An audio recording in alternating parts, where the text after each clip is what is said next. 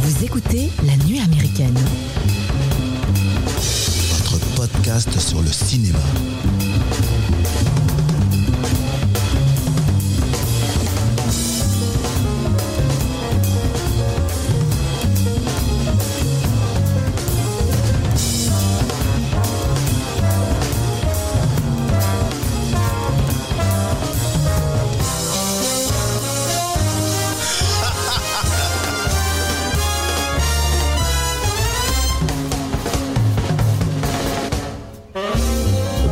Bonjour les amis et bienvenue autour de la table de la nuit américaine.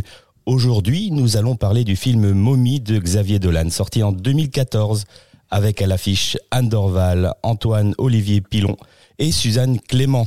Avec son prix du jury à Cannes et sa distribution remarquable, Mommy a marqué les esprits et ému le public. Mais qu'en est-il réellement de ce film?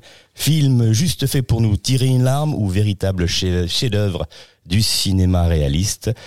Euh, l'équipe de la nuit américaine nous donneront leur nous donnera pardon leur avis. Euh, dans la deuxième partie de cet épisode, nous allons parler du film tant attendu de Steven Spielberg, The Fablemans, avec un casting impressionnant. Ce film est l'un des événements cinématographiques de l'année.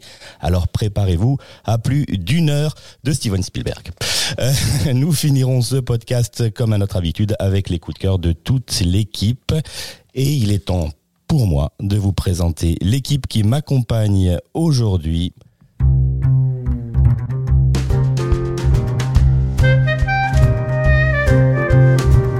Éléonore, Thomas et Mathieu et Loris qui nous rejoindra en deuxième partie d'émission. Bonjour à vous, bonjour tout le monde. Salut mec Comment allez-vous? Ça De très bien, mec. Nickel. C'est vrai je, je te sens pas, en fait Mathieu, je te sens pas depuis le début très enthousiaste sur euh, le, le film choisi pour... euh, Il pour fait euh, la gueule comme d'hab. Il, fait, oui, il- est un peu ronchon. Dis-nous, dis-nous tout de suite pourquoi ce film euh, Mommy ne, ne, ne te plaît pas. Ah, pourquoi il ne me plaît plus, en fait? Ah oui. Euh, ah, ah, Vas-y. Donc, tu as rappelé, il est sorti en 2014. Exact. Et je me souviens, je suis allé le voir en salle. Pour la petite anecdote, à la sortie de la salle, je t'avais croisé. Donc, c'était une excellente journée. Je vois un film qui Pas était seul, plaisant. Si tu étais seul, avec ton désespoir, mais tu étais seul tout de même. Bref, en tout cas, je sors de cette séance plutôt réjoui. Et, euh, et donc, j'en gardais un bon souvenir. Je ne l'avais pas revu depuis. Et pour l'émission, je me dis, bah, bah, plutôt content. Je me dis, bah, je vais retaper, me retaper nouveau ce film-là. Entre temps, j'avais vu d'autres films de, de Xavier Dolan. Euh, quand j'ai repris ce film-là, j'ai tenu une demi-heure à tout casser. Et ça m'a pas plu du tout. Ça avait même tendance à m'agacer. En fait, ce qui m'avait peut-être plu à l'époque, tous ces affréteries, ces petites tics comme ça, un petit peu clipestes, un petit peu tape à l'œil. À l'époque, aurait pu me plaiser d'ailleurs, mais aujourd'hui, c'était insupportable. Déjà, le choix du 4 tiers pour donner ce sentiment de claustrophobie, pour donner l'impression qu'on est dans un carcan social, dans un carcan d'émotions, qu'on ne peut pas, qu'on ne peut pas en fait, euh, qu'on ne peut pas exploiter ses émotions et que pour les exploiter, il faut ouvrir le cadre pour donner un semblant de liberté. Tous ces, toutes ces affréteries-là m'insupportent. Et en fait, le problème, c'est que je ne crois en rien euh, aux relations des personnages. Je ne crois pas dans les personnages, même si les actrices sont excellentes. En- Encore là, même quand j'ai repris le film, c'est vrai qu'elles sont, elles sont vraiment remarquables. Toutes les deux, puis elles ont déjà ce physique, elles ont cette manière de se mouvoir, ce regard, toutes les deux, mais c'est très très troublant. Mais je ne crois en rien dans les relations de ces personnages. Et, euh, et comme je dis, ouais, je suis pas pris par, euh, par l'histoire. Je, émotionnellement, ça me laisse complètement de marbre. T'es dingue ça Alors que, mais je répète, hein, alors que ça m'avait plu à l'époque. Je- J'étais même. Mais Est-ce que t'as- non, ça t'avait- le film t'avait plu à l'époque, mais est-ce qu'il t'avait ému à l'époque? Oui, je, je me souviens un peu comme tout le monde de cette scène, c'est quand ils chantent sur du Céline Dion, voilà où c'est c'est très beau, t'as envie de pleurer, t'as envie de chanter avec euh, avec eux, même si je déteste les chansons de Céline Dion, j'avais envie de me lever. T'aimes vraiment rien. Ouais, voilà. Tout ce qui est beau, tu n'aimes pas. Et j'a- et j'avais envie de chanter avec eux, avec les avec les nanas et, les, et leurs rejetons là, mais euh, mais aujourd'hui ça ça m'insupportait. Et en plus toute cette musique, il y a ce côté Constamment, c'est de la musique pop pour te dire attention, on va on va on va vous surligner les émotions. Tu sais, il y a ce, ce côté, tu sais, voilà, la mise en scène ne se suffit pas elle-même. Il faut qu'on appuie en fait avec la musique pop. Moi, enfin, moi, je pense que ta culture cinématographique parfois te rend hermétique à des choses qui sont potentiel- potentiellement faites pour être compréhensibles tout de suite par le grand public. Alors je dis ça, je dis rien. Comme le 4 tiers, euh, les choses comme ça, l'ouverture. Enfin, c'est toi qui te qui t'agace parce que t'as la possible, enfin, t'as as les références qui peuvent te faire dire que qu'il y a d'autres façons de faire et d'autres façons d'amener les choses. Euh, peut-être que, alors c'est un parti pris de Dolan, mais c'est peut-être plus compréhensible euh, pour un spectateur lambda dans une salle qui, Non mais je, voilà, je- tu vois, ouais. je sais pas.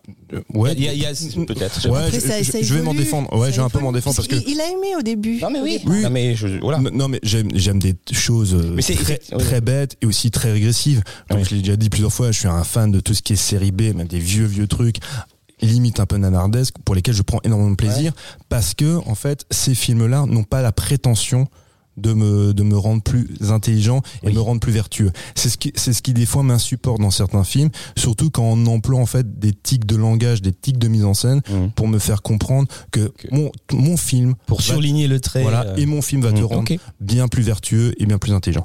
Donc, je vais en rester là, je, je- parce que, alors juste un petit, une petite chose, les films de patrimoine, en règle générale, on a tendance un peu à les mettre en avant, à les glorifier à raison, c'est pour certains ce sont aussi des découvertes. Donc c'est pour ça que je vais pas monopoliser, monopoliser la parole parce que mis à part moi, euh, les camarades aiment beaucoup ce film, donc je laisse la parole. On va parler euh, avec notre cher ami Thomas. Thomas, qu'est-ce que ce film a provoqué chez toi quand tu l'as vu la première fois?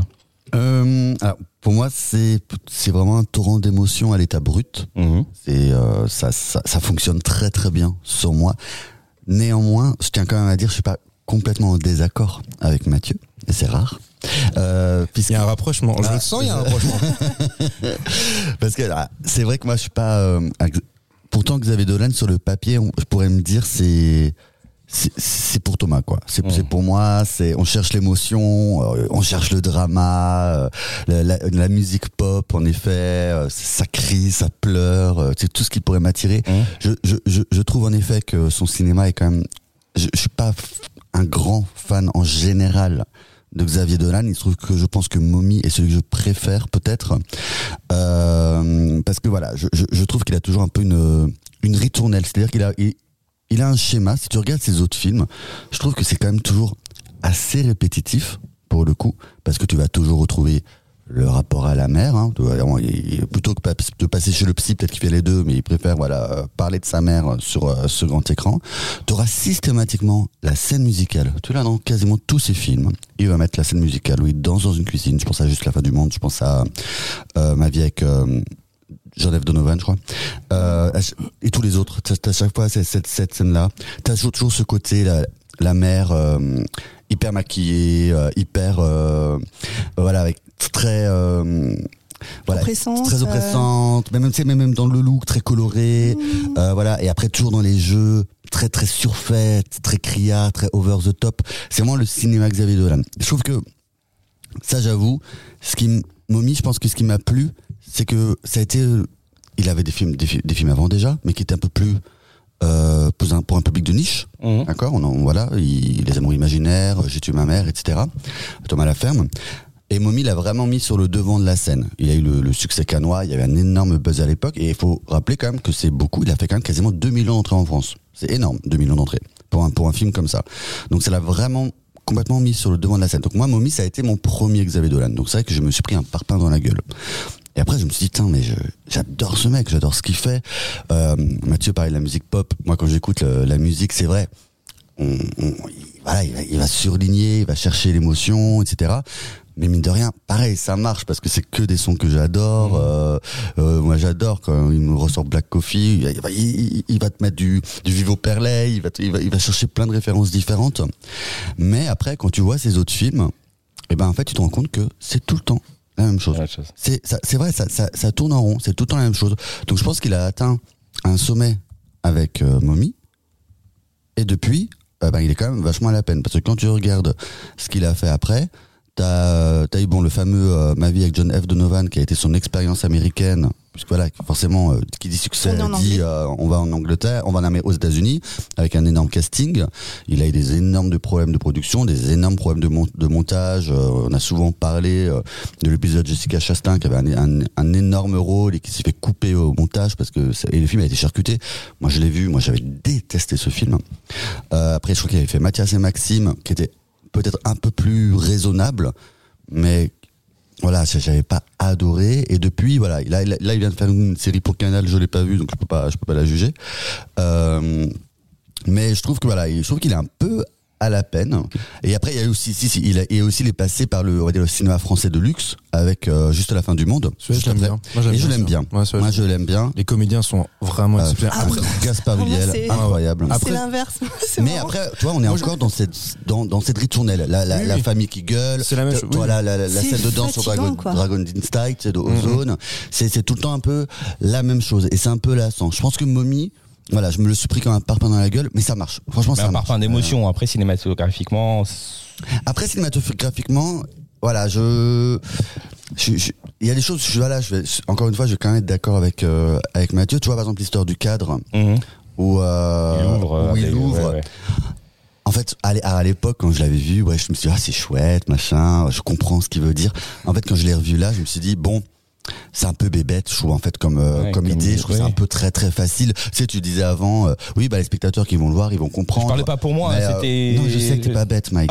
mais euh, c'est pas ce que je dis. Mais euh, non, non, je me permettrai pas. C'était ses mais- débuts aussi. Euh, je crois 2014. Attends, il a Bah, fait quoi bah, il Il avait a fait fait- 4-5 il films avant fait- déjà. Ouais. Ouais. pas, euh, Je vais, je, je vais donner la parole un peu à Eleonore. hein, que Tu peux nous faire une brève présentation en fait des films de Dolan avant de Oh, nous donner bah, tes. de ce que j'ai vu. Oui, de ce que dis-moi. tu as Oui, vu. ouais. Ben déjà, ben, on parlait de juste euh, la fin du monde. Moi, je l'ai trouvé bof. Alors malgré le cast euh, de folie qu'il y avait, donc effectivement il y avait Gaspard Ulliel, Vincent Cassel, Marion Cotillard, Léa Seydoux, Nathalie Baye, qui est euh, qui était d'ailleurs super fardée, comme tu disais tout ouais, à l'heure. euh, personnage de mère oppressante. Exactement, qui, qui, qui joue pas mal d'ailleurs. Mais j'ai trouvé que c'était qu'il y avait beaucoup de bruit, que les dialogues étaient toujours sur le ton de la dispute. Et, et moi, ça m'a ça m'a juste épuisé en fait. j'étais fatiguée. J'ai dû le regarder en plusieurs fois. J'étais fatiguée. Euh, sinon, j'avais vu aussi les Amours imaginaires. Donc là, on- avec Niels Schneider, c'est un triangle amoureux. euh, finalement euh, sans, sans, sans espoir et celui-ci je l'ai trouvé très centré sur l'image de, Xavier Dolan avec un côté un petit peu narcissique et ça m'a pas forcément touché plus que ça. J'ai vu ensuite aussi le j'ai euh, comment s'appelle? Pardon Laurence Anyways et celui-là je l'ai trouvé sublime. C'est mon préféré même euh, avant euh, Mommy. Euh, c'est euh, parce que le, sujet du film n'est pas c'est pas que sur la l'identité transsexuelle du personnage principal mais c'est vraiment centré sur une histoire d'amour entre Melville Poupeau donc qui joue Laurence Alia et Suzanne Clément qui est incroyable dans un, rôle elle joue le rôle de, sa compagne. Et, et c'est une histoire d'amour en pointillé, donc parfois ils se, ils se séparent, ils, ils se remettent ensemble. Elle doit accepter son, son, son, son changement, son changement euh, d'identité, etc. Donc c'est hyper intéressant, c'est plein de couleurs, c'est centré sur une relation qui est en mutation et j'ai adoré. Et ensuite, donc j'ai tué ma mère, donc j'ai trouvé intéressant. Ça, c'est le tout premier qu'il a fait. Voilà, euh, intéressant bah, parce que je trouve que ça nous parle, enfin moi ça m'a parlé, c'est le côté un peu euh, révolte euh, de l'adolescent qui, qui, qui pinaille, qui trouve euh, 36 000 euh, détails négatifs sur sa mère et qui a soif d'énergie et de liberté. Et ça, ça j'ai trouvé ça plutôt cool. Et il y a beaucoup de similitudes d'ailleurs aussi dans, dans le film Mommy qu'on qu'on est en train de traiter. Euh, au niveau de la relation toxique euh, mère-fils euh, que je trouve assez intéressante. Et ton avis- pardon, vas-y. Moi, je, peux- je peux dire, moi, quel est mon film préféré de Dolan Vas-y, mais vite fait. Vite, Mais très vite. fait. Moi, c'est- Les Amours imaginaires. Parce que je me souviens, quand j'avais vu ce film-là, j'ai l'impression que c'était tu sais, du, du Truffaut période Antoine Doinel et euh, mais avec ce côté un peu justement pop clipesque avec euh, tous ces tics d'un jeune cinéaste mais à cette époque-là quand je le vois ça je trouve ça extrêmement rafraîchissant et je trouve que malheureusement il a pas tellement évolué. Il a pas progressé il s'est pas il s'est pas délesté en fait de tous ces tics. Quand quand t'as un gamin de 20 ans qui fait ça moi je trouve ça formidable. En plus c'était plutôt bien branlé c'est bien tenu. Mais après je trouve que oui sur la longueur c'est un peu épuisant. Bah, le truc, c'est que si tu regardes en, en l'espace de 2009 et je crois 2019, il a fait euh, presque 10 films, quelque chose comme ça. Enfin, il, il, tournait au, rythme presque d'un Woody Allen. C'était presque un, une fois par an, t'avais un Xavier Dolan qui, sortait. Mais le problème, ben, si t'enchaînes trop trop vite, t'as pas le temps de, ben, te concentrer sur de nouveaux sujets, sur de nouvelles thématiques, sur une, nouvelle manière de faire, nouvelle, nouvelle mise en scène. Et c'est pour ça qu'après, bah, finalement, ça devient un peu répétitif. Et ça lui a un peu causé du tort, même beaucoup causé du tort, puisqu'après, il s'est quand même vachement trimballé cette, image euh, de, euh, de réalisateur hyper hyper euh, hyper égocentré, euh, très tourné très tourné voilà sur ses très sûr de lui, très sûr de ses effets de style, de ses euh, de ses émotions très tire-larme qu'il va aller chercher. Et ses interviews ne l'aident pas. hein. Oui, oui, Parce oui, que, oui. bon, il- alors, il peut avoir un côté très sympathique, mais c'est un garçon très, très intelligent, très cultivé, et il le fait sentir aux autres. Et il a, c'est- il a en fait, c'est ouais, très souvent, c'est pas une espèce de mépris, mais une espèce de condescendance parfois quand il s'exprime. C'est on se souvient aussi de, son discours quand il obtient le, prix du jury ex aequo avec euh, l'adieu au langage de, Godard. Lui, quand il écrit ce discours, il pense avoir la Palme d'Or. Tu vois Donc Ah il oui. prépare son discours pour la Palme d'Or. C'est un discours Il a réadapté Parce en qu'il était, il était méga favori sur cette Ouais, ça. Après, son discours est plutôt poignant. Il parle, il parle de la jeunesse. Bon, c'est- comme s'il se mettait en, tu vois, en avant, comme il, il était un symbole et une espèce, tu vois, de, de figure de pro de la jeunesse. À mon sens, qu'il n'est pas vraiment, mais peut-être pour une partie. Après, voilà, c'est pas chacun en, en jugera. Mais son discours est plutôt poignant, mais c'est juste pour parler, c'est en fait du, du- à quel point ce petit plat est quand même un peu mégalo. C'est te dire, il pensait avoir le, le- la Palme d'Or quand il se retrouve au prix du jury à égalité avec euh, Godard, il est vexé d'avoir en plus à partager son prix avec Godard. C'était, c'était, Oh. ah, ce qui était drôle en fait, c'est de se dire que tu le, tu le partages avec Godard, c'est quand même deux, euh, deux générations complètement opposées, deux styles très, très distincts et très marqués aussi. D'un côté, tu veux récompenser une jeunesse qui est en train de, qui est en train de naître, et d'un, autre côté, tu veux, tu récompenses un, vieux, un vieux monsieur du cinéma qui fait des films qui finalement s'adressent à plus grand monde. Alors que euh, Dolan, lui, s'adresse maintenant à un cinéma un peu populaire, qui avait cette volonté de s'adresser à tout le monde. Et quelqu'un a regardé un peu la filmo des, des acteurs là? Pas du tout? Qu'est-ce qu'ils avaient fait? Qu'est-ce qu'ils ont fait avant? Ah bah, surtout chez Dolan. Hein, Ouais, ils ont tourné essentiellement chez Anne- ah, si je dis pas de bêtises, Anne Dorval, elle a pas joué dans cette super parodie, je crois que c'est euh, super parodie canadienne, euh, Les raisons du cœur, je sais plus comment ça s'appelait. Ah, le cœur a ses raisons. Le cœur a ses raisons. ouais, le cœur a ses raisons. Je crois qu'elle était dedans. C'est très drôle d'ailleurs. Oui, C'est oui, très oui, drôle oui. comme. D'accord. Ouais, je- bah, j'ai pas, j'ai, j'ai pas eu. En tout cas, c'est des super comédiennes. Ça, c'est- Ah ouais, elles sont impressionnantes. Ouais. Après, elles- elles- après voilà, c'était des, des comédiennes plutôt de, de niche sur le cinéma, euh, sur le cinéma québécois, qui après, elles ont, ça leur a permis de, euh, de, de venir un peu en France. Elles ont fait quelques trucs en France. Je pense notamment Suzanne Clément qui, qui tourne beaucoup maintenant pour le cinéma français. ouais, ouais. On la voit, on la voit quand même pas mal. Encore récemment chez Séb- Sébastien Marnier dans l'origine du mal. Euh, elle, elle était dedans, elle était super. Donc euh, c'est, un- c'est et, et, et ce qui est beau, c'est que c'est un, il est fidèle. Ça j'aime bien. Moi j'aime bien cette idée de, de famille. Le côté Ouais. troupe. Ouais, Ouais, j'aime bien. C'est ça, ouais. C'est euh, ça j'aime bien. Encore là dans sa série, euh, je crois que ben, le, le personnage de la mère, c'est Anne, Dorval de nouveau. J'ai vu qui est un petit, euh, je ça doit être un second rôle, je crois. Mais voilà, il, il- il est fidèle. Il, euh, il et il bon, c'est vrai. Je pense que pour les comédiens, tu t'éclates. C'est des super partitions. Oui. Donc euh, moi, je pense vraiment. euh, c'est un excellent directeur d'acteur. oui, oui, oui. Ça, faut le Mais dire. Après, c'est vrai que c'est un couteau suisse. Quand tu regardes, il est, il est réalisateur, il est scénariste, il va monter, il va dans le costume, il va euh, dans Mommy, il joue pas, mais très souvent, il va jouer Mhm. dedans. Il est, il est multitâche. Le gars, il est sur tous les Il fait fronts. des caméos aussi des fois, non? Il fait aussi des caméos, sans doute. Et après, il joue aussi chez les autres. Et, et parfois, il est même, je pense, je le préfère quand il joue chez les autres que Ouais, dans pareil. ses propres films. Ouais, je suis d'accord. Euh, Dans euh, Petit aparté, j'avais trouvé très très bon dans Illusion perdue. Mm. Je trouvais que c'était un super, vrai, euh, exactement. super Oui, oui, oui. Bah, on en avait parlé quand on avait parlé d'Illusion perdue. Moi, c'était, euh, c'était un bon souvenir, en fait, déjà de film, et de me dire que Xavier Dolan, en fait, quand il est bien dirigé, il peut être très bon.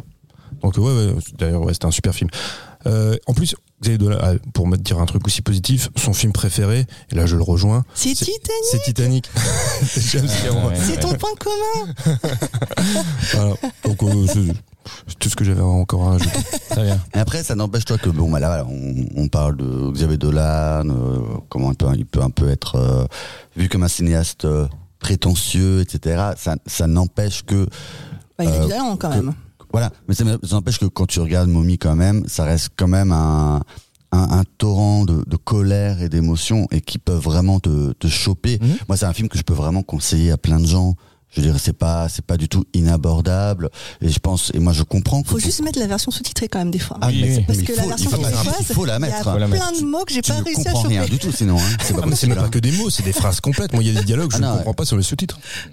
Ah ouais, non, mais c'est dès, dès le départ, euh, tu te dis putain, mais euh, tu, tu, tu dis, je vais essayer, quand même- je vais quand même réussir peut-être à comprendre quelques mots, mais tu n'y arrives pas. Mais en plus, il dit quand même beaucoup, beaucoup de gros mots. Hein, Ouais, c'est- le- c'est assez fleuri, C'est ouais, très fleuri. Donc euh, les, les gros mots québécois, euh, si tu tu connais pas, euh, t'es Bah, à vite part largué, hein. tabernacle, euh, ouais. Ouais. il le dit souvent. Mais après, oui, après, là, pour Mommy, on est vraiment sur un film, voilà, sur, euh, sur l'expression de la, de la rage, de la colère. Euh, ces trois personnages, euh, ces trois beaux personnages qui ont chacun à leur manière une un besoin d'exprimer de la colère. Moi, ce que je vais beaucoup aimer, justement, c'est le personnage de, de Kayla, le, le personnage de Susan Oui. Clément, qui va vraiment être ce trait d'union entre les deux, qui elle-même est en colère aussi, parce qu'on le voit, elle a la Les mais- trois sont dysfonctionnels, ouais. mais elle a, elle a une colère plus renfermée. Ah, voilà, en plus, elle a des problèmes de langage, d'élocution. Suite à un trauma. C'était un trauma dont, dont on ne saura Parce rien. que Elle c'est- le dira pas. Elle le saura dira rien. pas. on- Et Moi, j'ai du mal à, à percevoir la, la dysfonctionnalité de leur couple à eux, tu vois. À, Kayla et à son mari.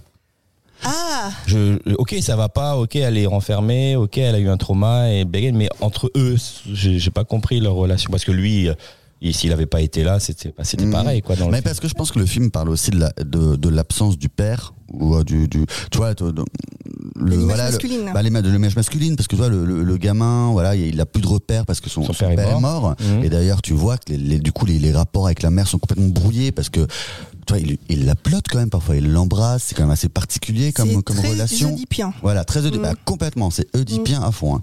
Et, euh, et pour le personnage de Kayla, c'est pareil, c'est la- c'est l'absence de la figure euh, de la figure du mari, de, de la figure protectrice, et du coup, elle va elle va se retrouver dans, dans ce cocon, dans cette petite famille qui vont se recomposer tous les trois, où ils vont trouver leur équilibre.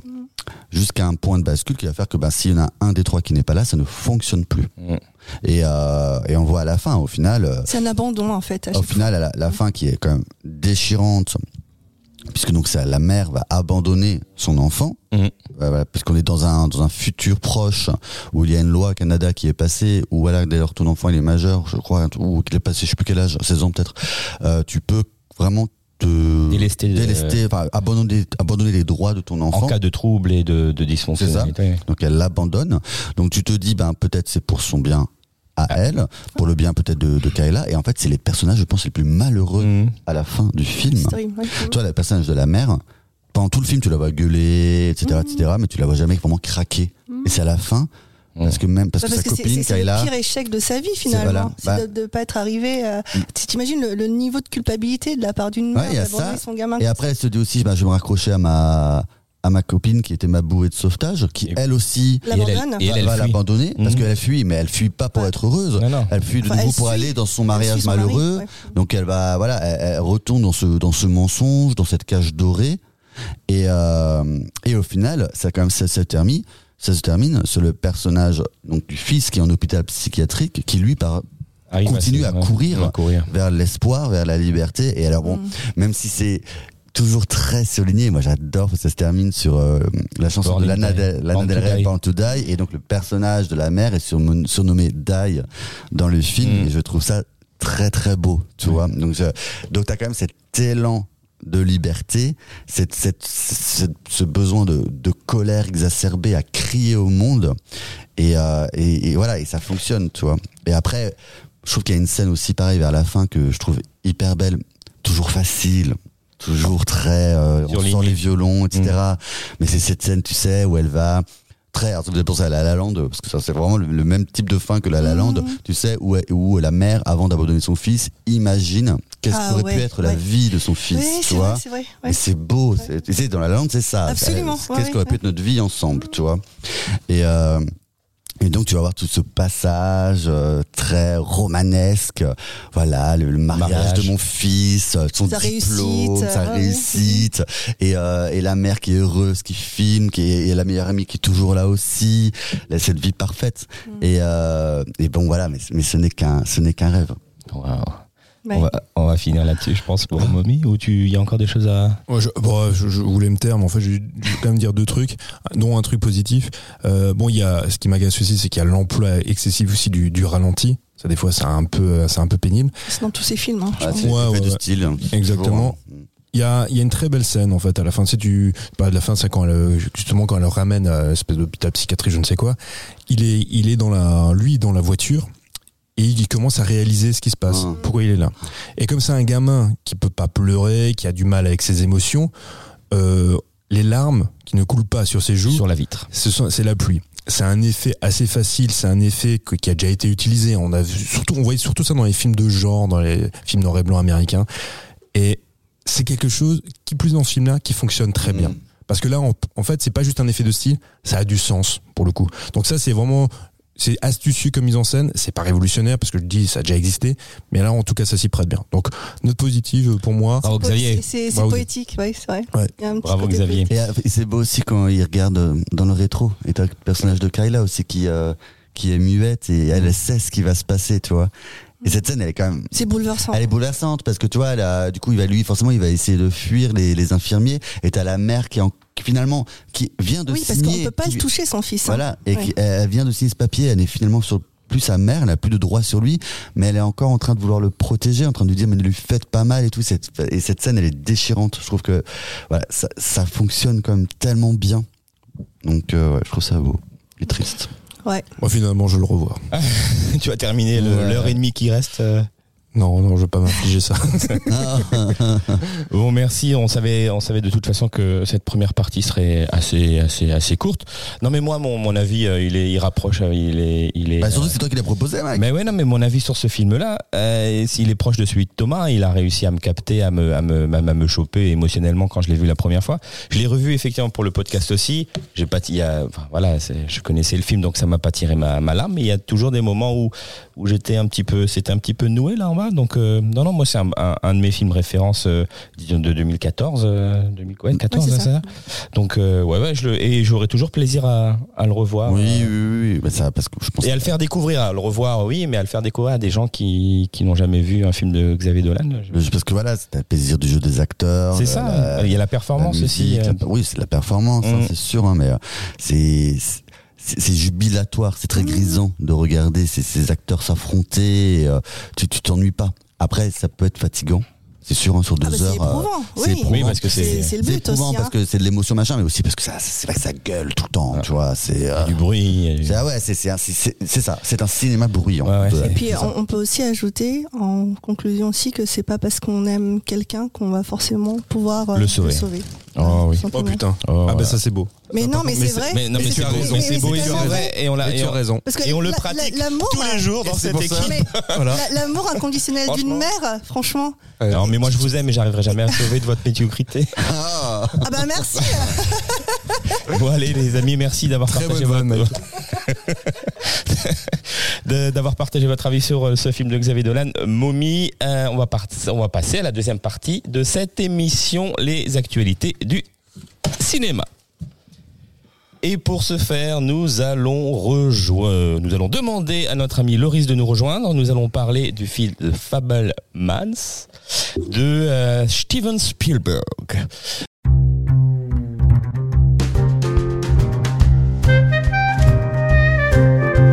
Euh, Loris.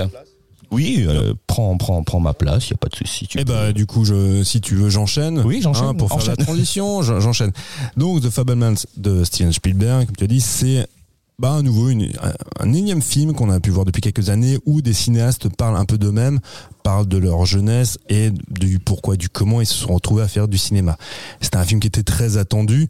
Euh, Steven Spielberg en, avait déjà évoqué la possibilité de faire euh, un, un biopic le concernant il y a quelques années.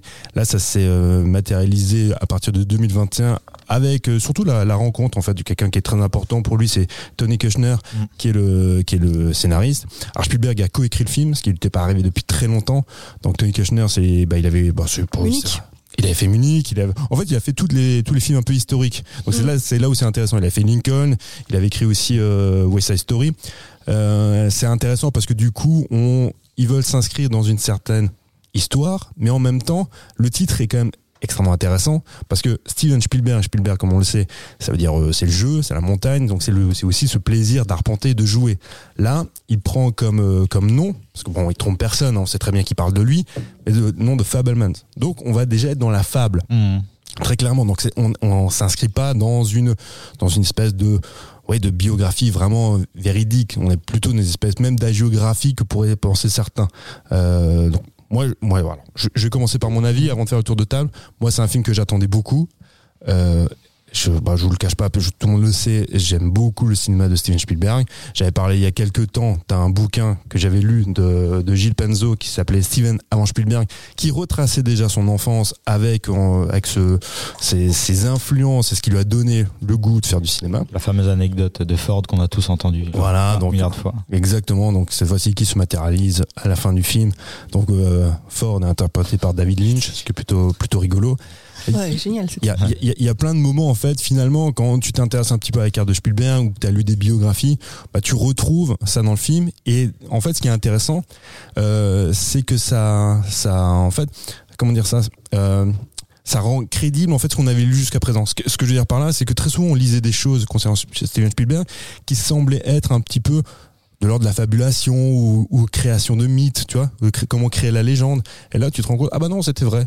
Alors, je le répète, ça s'appelle Fablemans, donc il y a côté, quand même un côté un peu fable. Mhm. Donc, je vais passer la parole à tout le monde pour que tout le monde puisse donner son avis, puis après, on va, on va un Mhm. petit peu détailler la chose. Loris, Ouais. vas-y. bah moi j'ai bien j'ai beaucoup aimé Euh, d'habitude c'est pas trop mon ma tasse de thé les films biographiques machin je suis pas spécialement attiré par ça puis là je me suis dit bon bah c'est Spielberg euh, laissons-nous happer et effectivement euh, il a aussi un sens de la mise en scène et du rythme qui est euh, le film il dure 2h30 il me semble et puis franchement quand tu le regardes ça le temps passe à une vitesse c'est assez incroyable je m'attendais pas non plus à ce qu'il parle de, de problèmes aussi en fait je, je connaissais pas hein, du tout son histoire à lui je connaissais pas son enfance je connaissais pas euh, sa vie en fait vraiment. Et j'ai été surpris par euh, la dureté de certaines scènes en fait euh, dans sa famille quoi. Je m'attendais pas à voilà euh, la relation entre ses parents et puis lui la vision qu'il avait de ses parents et que, que comment ça a été dur etc donc ça pour le coup j'étais assez surpris. Je m'attendais aussi plus à à un côté beaucoup plus euh, comment dire centré sur le cinéma pur c'est-à-dire son sa carrière euh, euh, sa carrière d'adulte en fait sa carrière de, de, de succès je m'attendais à ça aussi tu vois euh, euh, les dents de la mer euh, tous ces trucs là après alors qu'en fait pas du tout il se concentre vraiment sur le début ça je m'y attendais pas non plus Il y a des références, a- en fait, ouais, au bien film sûr. à venir, très clairement. Bien sûr, mais euh, voilà, c'est se concentre quand même sur sa jeunesse finalement et ce qui a lancé le déclic de, et c'est vachement touchant. Et je me suis rendu compte qu'une fois que j'ai regardé le film, j'avais juste une envie, c'est de me mettre à la filmo de, de Spielberg. Quoi, j'avais envie de me dire. Ah, Tiens, maintenant j'ai envie de redécouvrir les films que je connais déjà par cœur en fait, mais euh, euh, sous ce nouveau prisme-là de savoir euh, ce qu'il a connu et ce qu'il a fait en tant que, bah, en tant que ce qui, a lancé en fait sa passion. Et c'est ça aussi qui est génial dans ce film. Il arrive vachement bien à le capter avec sa caméra. C'est de montrer juste ce que donne la passion d'un individu pour quelque chose, quoi. C'est-à-dire que t'as as presque envie de le, détester parce que c'est un gamin qui a une passion enivrante et dévorante pour quelque chose et il a le courage de, de, s'engager là-dedans et d'aller jusqu'au bout pour euh, ben, finalement faire ce qu'il aime et ce pourquoi il existe quasiment quoi.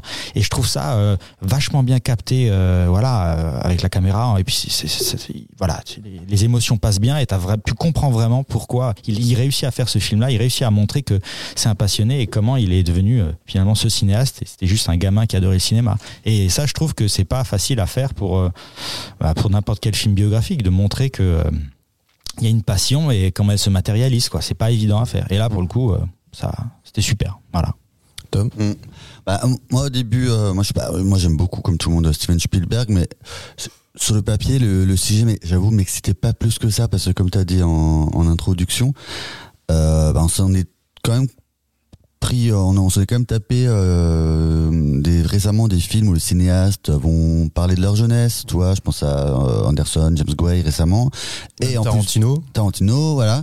Et en plus de ça, des, euh, des, euh, des films où on parle, le cinéaste va parler du cinéma. Tu vois. Rien que là, depuis euh, depuis le début de l'année, on a eu Fablemans, on a eu Babylon dont on a parlé. Il y a eu là, là, actuellement, il y a aussi euh, Empire of Light de, de Sam Mendes. Toi, donc on- ils sont tous là. Je sais pas, ils ont ils ont tous envie de faire leur catharsis sur le cinéma et sur leur jeunesse, sur leur rapport au cinéma. Et euh, du coup, bon, j'y vais toujours parce que c'est des grands réalisateurs. Donc euh, je vais les voir avec euh, avec plaisir, mais je me dis à un moment donné, bon, on peut pas parler un peu un peu d'autre chose. Et euh, mais qui m'a plu dans le film de, euh, de Spielberg, c'est sûr, moi, comme tout le monde, j'ai beaucoup aimé. Je, je, connais personne, je crois, qui n'a pas aimé le film. Quand tu regardes sur Allociné, les, les notes presse, elles sont, mais je crois c'est 4,9 sur 5. Hein. Je crois que c'est quasiment du jamais vu. C'est hallucinant. Et euh, mais moi, ce qui m'a plu, c'est que dans ce film-là, tu vois, c'est marrant. On est, on parlait euh, de de Xavier Dolan en première partie. Et pourtant, Spielberg, on pourrait se dire avec la carrière qu'il a, avec le la posture à Hollywood qu'il a, enfin, sa carrière elle est faite, sa réputation elle est faite. Clair. Tu pourrais dire qu'il peut se la péter quoi, tu vois. Et je trouve qu'il arrive là avec un, un film d'une simplicité, d'une modestie. Ah, quand je te parle de modestie, rien que le, je trouve le dernier plan de fin, le Ouais. dernier plan après la donc la fameuse rencontre avec euh, John Ford.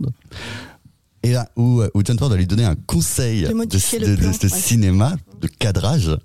Et il t'as là ce petit dernier plan que je trouve hyper rigolo, un peu, euh, un peu, un peu astucieux, un peu gamin comme ça, où il va du coup euh, ben, changer son, son cadrage. Sur des- je trouve ça d'une modestie folle, tu vois, en disant ben je, je retiendrai toujours les conseils de mes pères Mhm. parce que je ne suis Mhm. pas au-dessus des autres, tu vois. Mhm. Et je trouve vraiment que ce, ce film-là, je trouve que la mise en scène, elle est tellement en, elle est très bonne, mais elle est toujours, toujours très dans l'indiscrétion, au profit de l'émotion, au profit de l'intime.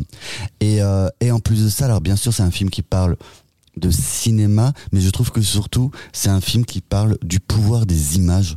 Vraiment, je Absolument, trouve. Tu vois, là, Que c'est- c'est une arme finalement plus forte que des points ou de simples, de simples mots. Que c'est euh, c'est incroyable que ce soit là, toi, au début, en avec effet, la, la scène où il fait la projection dans l'armoire là pour sa mère. Dans avec sa mère, cette scène, elle est incroyable. Le, Euh, ouais, c'est ça, le, le, choc des images finalement. Mhm. ça, ça va partir du d'un côté très récréatif. Voilà, c'est un gamin qui, qui qui va voir son film, qui est impressionné par cet accident de train, qui va essayer de le reproduire, etc.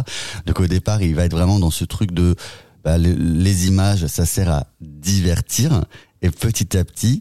Il va comprendre parce que voilà, il va, il va capter avec- avec son, son petit caméscope familial des, des images qu'il ne devrait pas capter, et il va, il va aussi, ça va aussi faire comprendre que les images peuvent montrer des vérités inavouables et, euh, et que ça a un pouvoir aussi thérapeutique. Et c'est moi vraiment c'est ça qui m'a intéressé plus que le, les histoires de tournage que j'ai tellement vu récemment dans les films, tu vois. Mais euh, c'est c'est vraiment il y a, il y a une, vraiment une portée philosophique, je trouve, dans le film, tu vois. Et euh, et en plus de ça, voilà, je trouve que l'his- l'histoire intime qui est toute en, en soi tellement banale, voilà, on parle d'un divorce de parents, euh, comment ça a traumatisé voilà un, un enfant, une famille, mais Le c'est deuil de la grand-mère c'est tellement c'est tellement beau. Et euh, moi je trouve qu'il y y a toi encore sur la, le travail des images moi je pense à cette scène je, je le dis tout de suite moi j'adore Michelle Williams de base Elle est trop bien. Je- ouais, ma- mon adolescence c'est Mm. notamment Dawson tu vois donc moi j'adore cette Absolument, actrice ouais. cette- la carrière qu'elle a je, je trouve qu'elle est magnifique je trouve que le film elle est incroyable et t'as cette superbe scène où elle danse devant les dans les, Les devant phares. les phares de Mm. la voiture tu vois Mm. je trouve cette scène elle est tellement belle et elle est pas du tout et et elle est presque il y a un côté presque érotisé qui, ce qui Oui. souvent n'est pas euh, Spielberg n'est pas le plus grand euh, euh, érotisme enfin il montre pas souvent les corps de femmes etc c'est pas Oui, trop c'est ce qui l'intéresse hein. ouais. c'est pudique son cinéma mais mais mais et je trouve que cette scène elle est tellement belle elle est tellement poétique et après voilà C'est la grâce. oui c'est ça Mm. et toi, et par rapport au, je disais, au, au pouvoir des images, quand aussi, ce qu'il va y avoir quand même toute une partie très teen movie, que je m'attendais pas du tout à découvrir ce film-là, que je trouve ça génial. Il y a des parties très drôles. Il a quand même une, une petite copine ultra bigote qui me Ah fait ouais. super marrer dans le Ça, film. c'est drôle. Et, euh, et en fait, voilà, et il va réaliser donc un, un film de fin d'année où il se fait quand même euh, bah, tyranniser par les brutes épaisses du, euh, du lycée parce qu'il est juif. Et, euh, et il va montrer ces brutes épaisses. Il va, il va leur faire un pied de nez et il va les montrer sous un autre angle, tu vois. Et je trouve que ça donne dans un, sans trop en dire, dans une scène de confrontation dans un couloir de lycée, mais qui est magnifique, je trouve, euh, vraiment très très belle. Donc encore une fois, voilà, je suis, euh, j'ai été assez épaté, on va dire, par la modestie du, du personnage et par la et par ce qu'il voulait me raconter sur le pouvoir des images. Ouais, je suis bien d'accord. Léo Bah moi, c'est un film qui m'a qui m'a beaucoup ému. À un certain moment, j'avais des larmes aux yeux. Je trouvais qu'il y avait beaucoup de tendresse. Euh, j'ai beaucoup aimé le personnage de Samy. Euh, et euh, hormis tous ces moments un peu de de- d'émotion qu'on voulait nous renvoyer, moi, ce qui m'a touché, c'est euh, c'est un peu ce ce regard pas astral. Enfin, ce qu'on peut voir de d'un peu plus loin, c'est le fait de se dire qu'on est ça, ça nous renvoie aussi à notre propre euh, vision de existence de, de spectateur, puisque on, fait partie de la génération. On en parlait de la dernière fois avec euh, Retour vers le futur de, de Zemeckis. Euh, c'est des films euh, marquants qui nous ont accompagnés pendant euh, pendant longtemps et, euh, et qui, qui ont fait qui ont marqué notre, notre esprit d'ado puis d'adulte. Et, euh, et, et voilà, moi c'est tout ça qui m'a qui m'a marqué, qui m'a qui m'a ému. Je voilà.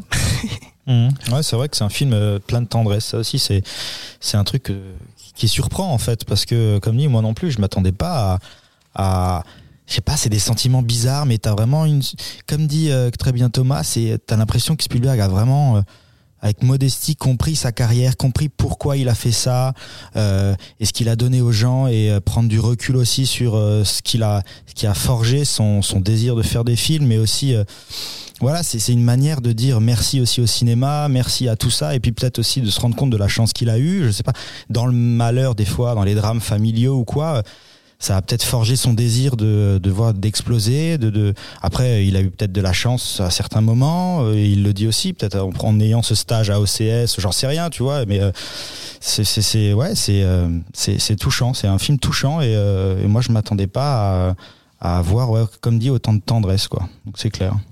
Tu vois, après, euh, par exemple, je pense que moi, je suis passé à côté, je pense, de plein, plein de rêves, parce que euh, Ouais, moi il y va, je pense qu'il, tu vois, il évite l'autocitation. Il aurait pu très bien. Il y en a beaucoup. Il y en a beaucoup. Il aurait pu très bien, mais il le fait de façon, je trouve, subtile. Moi, je pense que Mm. je suis à côté, passé à côté de plein, plein, plein. Et euh, mais il y va jamais avec des gros sabots, tu vois, en disant tiens là, je mets un requin. Ouais, ouais, non, moi, j'ai rien capté, hein. machin, tu vois. Ah. Et je trouve qu'en plus, il, ben, il cite ses pères et cite les copains. Parce que euh, je pense notamment, tu vois, à cette fameuse scène de train où euh, ben voilà avec son petit avec son petit caméscope il, il, il reproduit des scènes de train etc bah ça fait penser au film Super 8 Carrément. Oui. qu'il a beaucoup qu'il a pas réalisé je crois Mhm. qu'il a produit si dis pas de conneries Abrams, ouais, hein. ouais.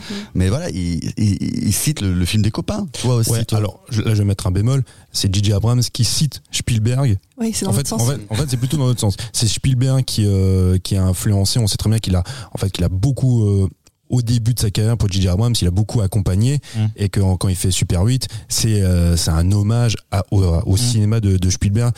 Euh, C'est l'acteur- pas rencontre du troisième type aussi. Hein, Ouais, une rencontre scène du troisième type, ouais, train, ouais, ouais. Mais en fait, ce ce qui est intéressant, dès le film, quand, quand il débute, bon, il y a beaucoup de choses qui, qui me plaisent parce qu'effectivement, ça rappelle énormément la vie, mais aussi le cinéma, ce qui nous intéresse surtout maintenant, le cinéma de Spielberg. Euh, quand le film commence, il dit, voilà aussi la, la seule maison, quand il retourne, revient du cinéma, qui n'est pas éclairée, euh, Ah c'est oui. la leur, parce que les autres, en fait, ont des guirlandes de Noël, eux étant juifs, n'en ont pas. Il y a ce rapport à la judaïté chez Spielberg qui est très important, parce que très longtemps, c'était c'était un non-sujet à partir du moment où il a vraiment parlé de ça, c'est effectivement avec les listes de Schindler, où ben il y a eu ce, cet appel, on va dire, ce besoin en fait de parler de sa, de, de sa vie, de, de ses racines, de ses origines et de tout ce passé euh, juif et euh, bon, Historique. euh, historiquement. Avant ça, c'était c'était pas le cas. Donc en fait, par, par des petites phrases, par des petits moments comme ça, il explique aussi tout son cinéma. Quand ils vont voir effectivement le film euh, sous le plus grand chapiteau, chapiteau du monde de Cécile B2000, là où il y a ce fameux accident de train, donc euh, film avec euh, John Wayne, euh, avant ça, le gamin, lui, il pense aller voir du cirque. Il pense pas aller voir un film, il a jamais vu de film de, de sa vie. Et effectivement, c'est un choc. Et le choc, en fait, émotionnel, quand il voit cet accident, c'est de se dire comment je peux reproduire cette séquence pour moi, pour l'avoir continuellement Mhm. pour l'avoir, pour me l'accaparer. Et, si, et en fait, c'est euh, reproduire de l'image en créant euh, de l'entropie. Le désordre, la destruction. Mais cette destruction-là, en fait, je peux la recréer et je peux. Et en fait, c'est moi qui, euh, qui, qui me l'acc- qui je me l'accapare. En fait. Mhm.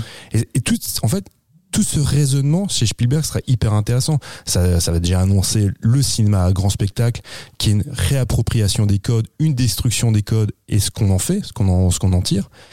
Et après, quand on parlait avant, c'est des, des, des- des petits clins d'œil, il y en a plein. C'est quand effectivement. Alors quand- ils sont où? Enfin moi je vraiment j'ai rien capté hein, de, Bah. de, de sa filmo. Hein, ah bah, Le a-. Ah bah quand il fait les- ses, ses courts métrages là aussi, Escape Les to, to Ouais, Nowhere, et puis drôle, le, court métrage avec les, avec les frangines. Déjà, il fait plein plein de petits films avec les, avec les frangines.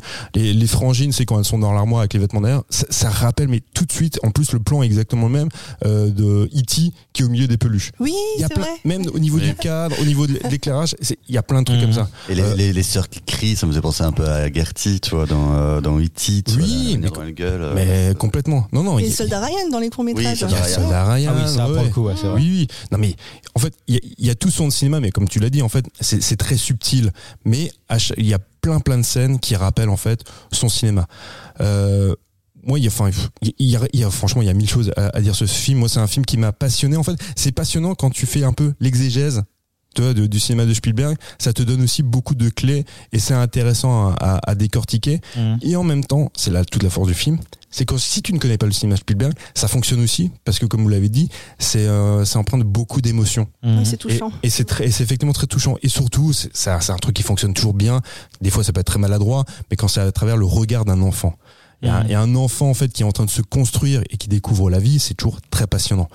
Euh, les personnages, des, donc des parents, sont aussi extrêmement importants. Les acteurs On- sont chouettes aussi. Les acteurs sont chouettes. Paul Dano, il est Il chouette. Paul Dano, moi j'adore Paul Dano, qui en plus dans la retenue. Paul Dano, on est habitué à le voir dans des rôles un petit peu soit de Ah, il d'excentrique. intériorise à mort, hein. Ah ouais. Ouais, ouais. Et, et là, pour le coup, il est, il est très bon. Ouais. On sait effectivement que ça a été un trauma, le divorce de- des, des parents de Spielberg. On le voit, de toute façon, dans tous les films. Alors, c'est là où c'est intéressant. Voilà, c'est là où je veux en venir. Euh, le personnage de, de Michelle Williams, euh, donc c'est la maman qui part.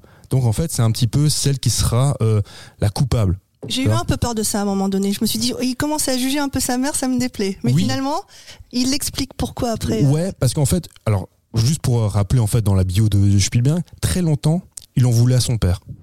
Pendant très longtemps, il, tenait son père pour responsable, en fait, du délitement familial et du pourquoi sa mère est partie. Il disait, voilà, mon père ne s'est pas suffisamment occupé de nous, ne s'est pas suffisamment intéressé à nous. Et c'est pour ça que dans tous les films de Spielberg, dans, allez, on va dire jusqu'aux années 90, même début 2000, le papa, en fait, est responsable. Le papa euh, délaisse sa famille. Dans E.T., le père n'existe pas. Mhm. Dans Rencontre du troisième type, il, il délaisse complètement sa famille au profit de cette vision, de, de cette attente, tu vois, de- des extraterrestres. Le père est toujours, en fait, la, le, le chaînon, en fait, de, du, Un peu absent. un peu absent ou qui, ouais, qui délaisse, euh, qui délaisse sa famille. Et il y aura, parce qu'on le sait, dans la, dans la famille Spielberg, les parents se sont séparés, comme c'est effectivement arrivé, euh, la mère est partie avec le copain, tonton, je ne sais quoi, ils se sont remis ensemble à la fin de leur vie. Et du coup, tout a un petit peu changé aussi dans le rapport du qu'a Spielberg de son propre cinéma. Il a eu, il a commencé à comprendre aussi que, finalement son père était un peu victime de cette chose, de, de, enfin victime, qu'il y avait que des victimes finalement. Mhm. dans, dans, dans, ce- dans cette relation de couple.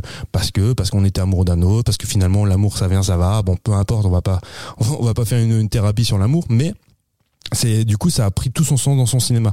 Le dernier film qui traite de ça c'est arrête-moi si tu peux arrête-moi Mhm. si tu peux c'est aussi ça c'est aussi le, le- finalement c'est le, le la mère elle c'est là où le rapport a un peu changé c'est la mère qui s'en va Mais elle s'en va pourquoi? Parce qu'il y a des raisons aussi de s'en aller c'est pourquoi euh, elle quitte Christopher Walken c'est pas pour rien non plus puis et il y a cette vision de se dire, Spielberg, en fait, c'est, c'est Leonardo DiCaprio, c'est de se dire comment je vais faire pour que mes parents se remettent ensemble? Je vais essayer que mon père ait du pognon, je vais essayer de l'in- de l'influencer d'une manière à ce qu'il retrouve ma mère. Mhm. Tout le cinéma de Spielberg, enfin tout le cinéma, j'exagère un peu, mais parle de ça. Donc c'est vraiment un, événement hyper important dans, la vie du cinéaste et dans sa carrière cinématographique. Ce qui est intéressant et à la fois un peu déroutant, on parlait avant, en parlant du film, des influences. Finalement, il va très peu au cinéma. Ouais, c'est vrai, ouais. Et on, on voit devant une affiche là Mhm. de l'homme qui tue à Liberty Valance de John Ford. Finalement, Il fait plus de montage qu'autre chose, quoi. il fait beaucoup de montage, mais du coup, on, on pourrait se, se poser la question. C'est une question qu'on se pose toujours, toujours quand on parle du cinéma. Quelles sont les influences esthétiques Mhm. au cinéma? Là, en l'occurrence, on ne sait pas. Finalement, tu vois, si je devais mettre un bémol, on, Oui, c'est vrai, influences, finalement, c'est comme si euh, il avait été un peu. Il y a eu une espèce de. Il est l'élu. Ouais, c'est ça, c'est ça. C'est que le cinéma. C'est inné, quoi. c'est- Voilà. C'est que c'est, il est en fait un créateur. Il crée le cinéma. Le cinéma est venu vers lui et il le recrée. Il Il y l'a a- créé. Après, c'est vrai qu'il avait quand même euh, vu les, les affiches euh, dans, dans le bureau avec euh, les, les affiches de, de films de western avec John Wayne, etc. Ça, ça, ça lui parlait. Et dans ses courts-métrages, t'as aussi un effet un peu cowboy western. euh, Oui, oui, non mais complètement. Mm. Mais sauf qu'à au- aucun moment donné dans le film, on ne voit en fait, euh, on ne, on ne voit en fait une influence esthétique. Vrai. Quand, quand t'es gamin, quand tu vois, tu vois des films, pourquoi tu veux faire des films? C'est parce que tu as cette influence esthétique. Euh, ou alors des fois si tu si tu veux être un peu branleur, un peu métaphysique ou autre, mais c'est vraiment c'est une, c'est une appétence esthétique, Mhm. un choc visuel. Là, le choc visuel, c'est le trauma du départ avec euh, sous le plus grand chapiteau du monde, avec ses copains, il va il va voir euh, l'homme qui tue à Liberty Valance, excellent film de John Ford, peut-être l'un de ses plus grands, mais sinon il- on ne sait pas. Il veut pas faire, il veut pas faire penser que finalement c'est un peu la vie de tous les jours qui euh, qui influence son cinéma de, du départ entre guillemets. Quand je dis la vie Quand de tous les il jours, filme la- esthétiquement. oui, les vacances, C'est-à-dire euh, sa oui. chambre, c'est filmer ses parents, les vacances au camping. Euh, je sais pas, hein, peut-être c'est ça aussi que. Non mais non mais complètement. Mais c'est vrai que c'est toujours intéressant de se Oui. poser la question euh, un grand cinéaste, quelles sont ses influences tu vois, esthétiques? Et finalement là, on se rend compte qu'il y en a pas tellement, ou du Mhm. moins il en fait, il nous en fait pas part. On sait en lisant l'interview de, de Spielberg qu'il est extrêmement influencé, bien sûr par les céréales, par John Ford, par Kubrick.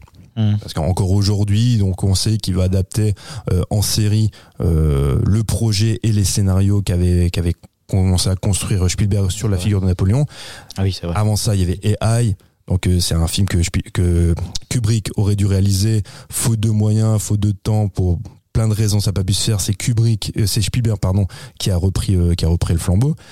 Voilà, c'est, on connaît ses influences par le biais des interviews, mais elles sont pas, elles sont pas explicites dans, dans le film. Mais euh, c'est vrai que la cellule familiale, elle, par contre, c'est, c'est, on va dire, c'est le terreau qui a, qui a, qui a, qui a fait germer en fait ce talent. Après, euh, moi, c'est un, c'est un film que je trouve passionnant, mais euh, j'aurais pas de bémol. Mais c'est vrai que le côté fable, comme on l'expliquait tout à l'heure, euh, des fois, ce côté fable, en fait, c'est un avantage et un- inconvénient parce que ça permet aussi de, de, de mesurer, on disait, l'apport de, et l'influence de l'image. Quand vous parliez tout à l'heure de la, de la séquence et qui projette dans le gymnase où il y a ce jeune homme qui vient, qui vient le voir pour lui dire, oui, euh, l'image m'a révélé, en fait, m'a révélé une image que je ne voulais pas avoir, que je ne voulais pas exprimer, que je ne voulais pas qu'on voit de moi. Euh, quand c'est pas sous le trait de la, sous le prisme de la femme, ça peut paraître cucu. Mhm. Là, quand c'est une relation comme ça entre deux adolescents et qu'il y a tout ce qui tout ce qui gravitait autour du film, ça fonctionne bien parce qu'il y a avant ça, il y a tout un propos un peu enfantin euh, de cette mise en abîme qui fonctionne. Si tu prends ça dans un autre film, ça fait très cucu. Surtout qu'ils surjouent tous les deux. Tu sais, on se prend la tête, on se tape la tête contre contre le, le vestiaire. Enfin, c'est extrêmement surjoué. Et là, on est aussi dans les codes, comme tu disais, du teen movie. Mm. Et ça, ça fonctionne seulement parce que avant ça, il y a un propos qui est un peu charrié par la fable. Mhm. Mais euh, si moi, moi je peux comprendre par contre qu'on peut trouver ça un peu par moment un peu cucu effectivement. Mhm. Mais sinon c'est un bon film, c'est un très bon film. Ouais, ouais. Et puis c'est un. Finalement, ça reste un, un hommage du cinéma manière générale ou c'est quand même euh, ou, ou pas? Je veux dire, je pense à Once Upon a Time in America, par exemple. Ça, c'est un vrai film. Ou Babylon. Hollywood. euh, Hollywood, ouais. Euh, Hollywood, pardon. Euh, c'est qui est un vrai film hommage au cinéma manière générale. Là, euh, est-ce que c'est le cas? Est-ce qu'on peut considérer que c'est le cas ou pas? On peut considérer que c'est surtout un hommage à sa propre personne. Tu vois, si, si on voulait être méchant, on pourrait considérer qu'il est un peu mégalo et qu'il fait qui se fait un- son propre hommage. C'est euh, c'est une autobiographie visuelle euh, à sa, à sa gloire. Et d'ailleurs, c'est euh, c'est un projet qu'il avait, il me semble, depuis très longtemps. Et c'est pas pour rien qu'il le fait maintenant. Ses parents sont quoi Sont décédés Ses parents ou- sont décédés. Oui, oui. C'est je crois- un- C'est cathartique Mm. complètement. Là. Ouais, je crois que son père est décédé en 2020, donc euh, centenaire. Je crois que ses parents étaient, étaient centenaires. Et il avait donc le projet a véritablement mûri à partir de 2021. Et c'est là où il s'est mis en relation avec Tony Kushner. Euh, ah merde, j'arrive plus. Tony Kushner. Puis j'imagine qu'il attendait pas un succès spécifique. Quoi. Il savait très bien qu'un film autobiographique, euh, ça marche pas. Enfin, je veux dire. Ça euh, marche pas. Et puis euh, actu- actuellement, c'est un petit peu compliqué parce qu'on. Bah, En c'est- France, on est ré- réceptif, il me semble. Oui, oui, des- Bah, en France, c'est un peu comme Babylone, on, on, on sauve les, on sauve les flops américains, parce qu'autant aux États-Unis, c'est complètement floppé, et c'est son deuxième flop de suite après euh, West Side Story, en plus. Mais euh, donc, Il est finito alors. ah, disons qu'il a Non, pris la, stature d'un d'un touchable, on va dire. C'est sûr, euh, il est, même lui, il peut trembler au, il peut trembler au box-office, toi. Mm. Mais en France, on, on continue à le sauver quand même parce que euh, le- il, fait, il fait des bons scores. Ouais. Alors, moi, ce qui m'intéresse, c'est en fait la question que vous avez posée plus ou moins au départ, euh, quand on parlait de tous ces cinéastes qui ont, qui font des films euh, sur leur jeunesse et sur leur cinéma. On se pose la question de qu'est-ce que ça dit du cinéma d'aujourd'hui? Alors, Mhm. moi, je pense que c'est quand même hyper révélateur qu'on ait des cinéastes d'une certaine stature. hein. Comme tu disais, on parle de Tarantino, de Paul Thomas Anderson, James Gray, là, euh, Spielberg. Ils ont peur? Ils ont peur pour le cinéma? T'as l'impression, tu vois, c'est c'est un peu ça. C'est des films testaments. Tu dis, Mhm. bon, ben, le cinéma est, le cinéma est mort. C'est un, bon, c'est, c'est une antienne, hein. on, on évoque ça depuis très longtemps, moi, moi le premier. Et t'as l'impression qu'on en arrive là, tu vois, le cinéma tel qu'on l'a aimé est en train de disparaître. Faisons nos films testament avant que ce soit fini pour nous, avant qu'on n'ait plus l'opportunité de tourner à nouveau.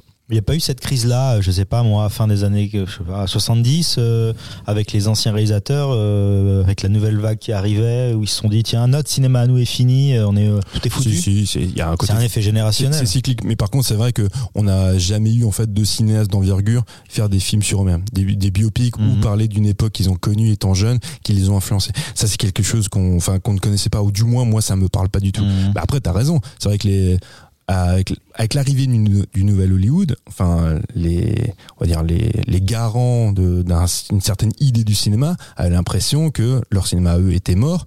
Mais après, il était mort, mais euh, pour renaître sous une autre forme. Aujourd'hui, là, moi, je suis toujours très négatif à ce niveau-là, mais j'ai peur qu'il n'y a pas de renaissance possible. Ou alors une renaissance, je parle, je parle même pas d'une exploitation simplement en salle, mais d'un cinéma d'envergure, d'un cinéma euh, qui, enfin, ce cinéma de Spielberg qui nous a fait rêver, côtoyait aussi un cinéma à la Scorsese, à la De Palma, ces gars-là du Nouvel Hollywood, qui était aussi un cinéma sur la réflexion. La Mhm. réflexion sur le médium et sur, euh, et sur une époque. Aujourd'hui, moi, j'ai, à part quelques gars, quelques cinéastes qui, qui, qui pour la plupart euh, sont issus des années 90 finalement, bah, je- moi, je, je m'y retrouve pas, de, de moins en moins. Donc, euh, moi, effectivement, quand je vois Fablemans, bah, on me caresse dans, le, dans le sens du poil parce que je suis content de voir ça, je suis content de voir de la mise en scène, je suis content de voir un, propos sur le cinéma, je suis content de voir un spectacle et des émotions. Et, euh, Mais tu trouves que ça sent un peu le sapin quand même, quoi. ouais, ça sent, ouais, ça pue. Bah, qu'est-ce qu'on pourrait leur dire du coup euh, euh, aux gens d'aller euh, au cinéma parce que c'est une expérience collective, parce que euh, Mais moi j'y crois pas, mais parce moi qu'on est concentré euh, pendant deux heures euh, sans être euh, happé par son téléphone ou par des j'ai notifs. quand même du mal à croire qu'il n'y a pas de réalisateurs euh, de grand talent euh, qui vont arriver et qui existent déjà, qui sont juste peut-être euh, voilà, il y a beaucoup d'obstacles sur les marchés, euh, va savoir, mais à mon avis le cinéma va pas mourir ou on va pas avoir de renouvelle de renouveau. Ça existe forcément. Il va y avoir une continuité. Il faut juste peut-être. J'ai du mal à croire que des réalisateurs de grand talent sont pas là. Et il y en a, à Non, mon non. avis, plein. Il y aura peut-être pas les opportunités. Moi, je pense souvent, je sais pas, je crois C'est juste que- voilà une question d'opportunité. Voilà. Moi, je, je- crois que j'en ai déjà parlé la dernière fois. C'était euh, Paul Schrader qui disait ça. Donc Paul Schrader, cinéaste et scénariste de Taxi Driver. Enfin bon, le mec il touche un petit peu. Et euh, dans une interview, il parle de l'avenir du cinéma et il dit je pense que on va tendre vers un, un cinéma qui va qu'on va comparer au- à l'opéra, à l'opéra tel qu'on le connaît aujourd'hui. Le cinéma ne sera plus quelque chose de populaire, mais sera accessible uniquement et dédié à une certaine élite culturelle. Comme les gens qui vont à l'opéra aujourd'hui, eh ben on ira au cinéma. Donc euh, avec euh, le coût du billet, euh, tu vois, euh, qui, euh, qui sera forcément euh, 100 balles la séance. Peut-être, voilà, il y aura forcément une inflation à ce niveau-là, mais non, mais et on, Continue à créer des événements, tu vois. bah c'est ça. En fait, le cinéma sera un événement, sera un événement culturel comme si t'allais à l'opéra. Donc avec euh, tout ce que ça Pas peut engendrer. forcément à ce niveau-là. Tu peux avoir des événements plus, euh, plus Non, mais- modestes. Non, mais le il faut, faut quand même rappeler un truc, c'est que le cinéma, moi je fais souvent ça le, le parallèle avec le théâtre, c'était quelque chose de populaire. Aujourd'hui, le, je sais pas, le, théâtre, on va dire le théâtre classique ou même, ou même d'ailleurs même le théâtre, tu vois, de, de vaudeville ou burlesque ou je sais, peu importe, vu le coût, c'est c'est devenu quelque chose un peu élitiste. Tu vois, t'y t'y vas pas maintenant en famille le, le dimanche matin, tu vois, c'est- non, c'est enfin c'est de plus en plus compliqué, même pour le même pour le théâtre subventionné, ça devient quand même compliqué. Et le cinéma, on tend aussi vers ça. Le théâtre, c'était ce qu'il y a de plus populaire, c'était euh, ben la plèbe qui allait pour se divertir, quitte à être en, en communication, en relation avec euh, les comédiens, parce que ça se vannait, ça, tu vois, ça échangeait. Le cinéma, il y avait c'était ça aussi au début du siècle et encore très longtemps. C'était vraiment l'art populaire. Et je, moi, je pense qu'on tend aussi, comme disait Paul Schrader, vers quelque chose de plus élitiste. Ouais, bon, on verra. Voilà. Juste pour finir sur Spielberg, j'ai une question. Euh, si vous deviez donner euh, votre top 5 des Spielberg à une personne qui n'en a jamais vu aucun, ah, top 3, top 3, pas top 5, un top 3, vous donneriez euh, quel film? Oh putain, c'est compliqué. hein. Ah bah, à quelqu'un qui a jamais vu. Hein, Ah, moi, j'ai vu découvrir. Duel dernièrement que j'ai beaucoup aimé. Euh, Indiana Jones. Et puis euh, Duel, Indiana Jones. Munich, Bah, pour avoir le côté dur. historique, On tu a vois. parlé de Munich il y a pas longtemps, moi, ça, Ouais. ça, moi, ça reste quand même Munich, moi, un de mes Spielberg préférés. Toi aussi, Munich, tu mets Munich dans le top. Munich, ouais, ouais, on l'a traité pas longtemps, c'est même moi qui l'avais euh, proposé, parce que moi, ça reste un de mes, euh, un de mes Spielberg vraiment, euh, vraiment préférés. Euh, mais après, c'est, vrai que c'est difficile, parce qu'il a, il- c'est tellement varié ce qu'il fait, et en tout cas, je peux dire que j'ai été très rarement déçu par un film euh, de Spielberg. Hmm. Jurassic Park. Là, j'ai repris, Ah bah oui. j'ai repris la C'est liste. c'est. Jurassic Park, Les Aventuriers de l'Arche perdue Et en 3, je mettrais Un petit dent de la mer. hein. ah, c'est- putain, mais voilà. Bah, en fait, moi, ce serait égalité entre C'est E.T., trop dur. E.T., les dents de la mer Il faudrait un top 10. et, et nouveau Indiana Jones aussi. euh, Ah, c'est dur, hein C'est- Tu vois, mais c'est c'est Ouais. tout- C'est c'est- c'est tout- c'est- c'est générationnel en fait. Ouais. Il y a trop trop de bons Mais films. vous avez remarqué, en fait, on cite beaucoup des vieux films. Parce que Ah. bah, bah, après, c'est aussi. C'est la nostalgie qui parle. C'est la nostalgie qui parle. Parce que les films qui vont arriver par la suite, moi je pense à des films assez récents. Moi j'aime beaucoup West Side Story. Ah, je l'ai- génial, hein. je l'ai revu récemment. Je Ouais. sais- Je sais que Edward n'aime pas. Voilà. Ah, c'est pas j'aime pas, c'est que j'ai moins aimé que l'original. c'est formidable, tu vois. Oui. C'est- Et, euh, et je peux te dire qu'il a mis, euh, je crois que c'est sur TCM, Bah, il faut que je le revoie. je sais plus. euh, il y a pas longtemps, je, suis- je suis tombé, j'ai mis en fond, il y avait l'original de West Side Story, Mhm. et je peux te dire que ça lui a mis un sacré coup de poussière à, à- à l'original, hein, la version de Spielberg. hein. Après celui de Robert Wise, moi j'aime bien, j'aime bien l'original aussi. Mais c'est vrai que même dans ces films récents, Patagon Papers, moi j'aime beaucoup. Ah ouais, c'est vrai. C'est un film que Ready Player One, c'est marrant parce que c'est un Personne film, je, je l'aime autant que qui m'insupporte. Il y a des trucs que- qui- moto de Keneda, d'Akira. ouais, mais il y, a des, il y a des trucs qui me saoulent et en même temps je le trouve plus plus futé que qu'on ne le croit. Mais c'est intéressant parce que du coup, ça évolue avec les différentes formes de, de technologie aussi. Parce que t'as- on a cité les vieux films, et puis tu as cité Jurassic Park, où tu as les animatronics, et puis tu as cité encore le dernier, où tu as les images de synthèse. Donc c'est vrai que Mhm. c'est- c'est. Mais même la guerre de des mondes. L'évolution. On, a- on avait traité la guerre des mondes, je sais plus, il y a un an ou deux. Moi, c'est un très grand film de Spielberg pour moi. Ouais, c'est vrai. Bah, ouais, ouais. Et toi, du coup? Oh bah moi je, je suis classique hein, je rejoins Jurassic Park. moins. ouais bah il y a Jurassic Park et Dents de la mer et et après c'est vrai que c'est une hésitation peut-être entre Indiana Jones et euh, ouais non Indiana Jones clairement Euh, clairement. mais c'est c'est compliqué un top 3 c'est la torture mais ça reste voilà c'est de dire que c'est un cinéaste qui a tellement fait pour le cinéma de manière générale c'est difficile de pas le mettre en euh, top 1 voire euh, ouais, ouais, en termes de réalisation c'est quand même euh, il est difficilement tu disais, euh, c'est l'élu. bah ouais, hein, en termes de divertissement, après, il y a aussi ça. hein, Il y a le cinéma que tu fais et les gens que tu ramènes dans les salles. Je, je veux juste revenir juste rapidement sur un truc parce que je l'avais noté, je voulais juste vite faire en reparler. C'est par rapport à la scène que vous évoquiez tout à l'heure quand Michelle Williams danse et qu'elle est euh, sous Ah, il y les. a une ref? En fait, c'est pas une rêve. Moi, c'est quelque chose qui, qui m'intéresse beaucoup parce que tu disais, à juste titre, hein, que euh, le rapport au corps et à la sexualité dans le cinéma de Spielberg n'existe quasiment pas. Et là, c'est très fort ce qu'il fait parce que effectivement, il y a, on pourrait penser qu'il y a un côté un peu voyeuriste ou il y a un côté, elle se met en scène. Effectivement, on la devine nue sous sa robe. Et là où il est fort, Spielberg, parce qu'il a tout, ce qu'il a toujours fait, c'est qu'il se met à la place du spectateur. Donc il y a un personnage, une des filles, qui est elle représente en fait la partie du spectateur, la partie du spectateur Partie qui, pour- pudique du spectateur. voilà, Oui, c'est Elle se exactement fait cacher les yeux, non qui, qui Euh, pourrait, ouais. qui dirait ah mais attends elle est en train de se donner en spectacle Mm. devant ses enfants devant l'amant supposé Mm. devant enfin ça ne se fait pas qui plus à cette époque là donc elle, elle se lève et elle, elle exprime en fait sa désapprobation et qu'elle est choquée et on lui a dit ne le sois pas on n'est plus on n'est pas il y a pas il y a, il y a rien en fait euh, de sexuel on n'est pas dans l'érotisation on est dans une représentation artistique et c'est là où il est fort c'est que il donne à chaque fois les points de vue du spectateur Mhm. et, et ça, il le fait très très souvent. Et là, je trouvais ça hyper subtil parce que c'est la première fois, effectivement, où il y a ce rapport au corps. Et après, c'est comme s'il expliquait aussi pourquoi, parce que lui-même est pudique. Tu vois, il, il aime pas ça. C'est voilà, il, il montre rarement les corps. Et la seule fois où il le fait, c'est pour présenter sa mère. Donc, il y a un côté un peu oedipien. Et en même temps, c'est très très beau. Mhm. Donc, euh, bravo Steven. Bien ouais, C'est un mec Une fois de plus. Ouais, un bel- T'as t'as du potentiel. Continue. c'est ça. Ouais, faut pas s'arrêter. hein. Euh, alors, je, je sais pas si Mike reviendra, mais est-ce qu'on est-ce qu'on a fini sur Spielberg? Oui? Je suis là, je suis jamais très loin de vous. Jamais très loin de nous. Merci, j'étais euh, happé par euh, ce que vous disiez depuis le début. Et, Ah, Bah, ouais, bah, c'est pas vrai. Du vin ou C'est pas, pas vrai. voilà. Le mec était ce Candy Crush depuis tout à l'heure, je l'ai vu. Ah. Bon, messieurs, messieurs, dames, merci beaucoup. Il est temps, dans cette émission, de passer à la rubrique des coups de cœur.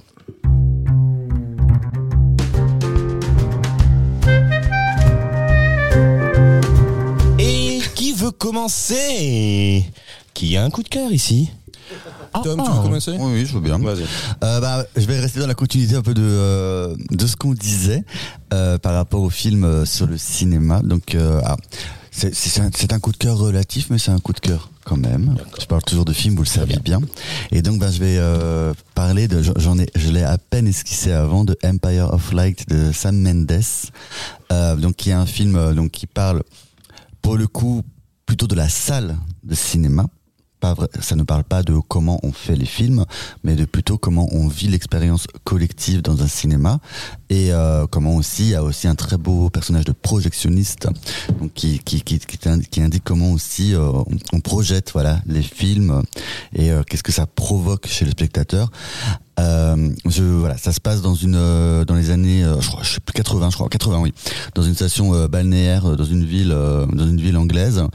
Et donc tu as le euh, tu, as tu as le personnage de Olivia Colman qui euh, qui travaille dans un cinéma qui vend de la confiserie qui euh, qui est un personnage très solitaire qui va avoir son sa vie bousculée notamment par l'arrivée d'un d'un d'un jeune employé qui est noir. Donc on est quand même dans la dans une dans une période où encore les il y a la, la montée du euh, des skinheads. Donc ça voilà ça ça va être euh, une période assez compliqué et dense et tout ça. Donc sur ce sur, ce sur ce décor incroyable qu'est le cinéma qui est vraiment bien mis en valeur dans le film parce que c'est vraiment une vieille vraiment un vieil établissement. Euh, à l'étage t'as t'as une vieille salle de bal t'as t'as des vieilles salles euh, qui sont inexploitées.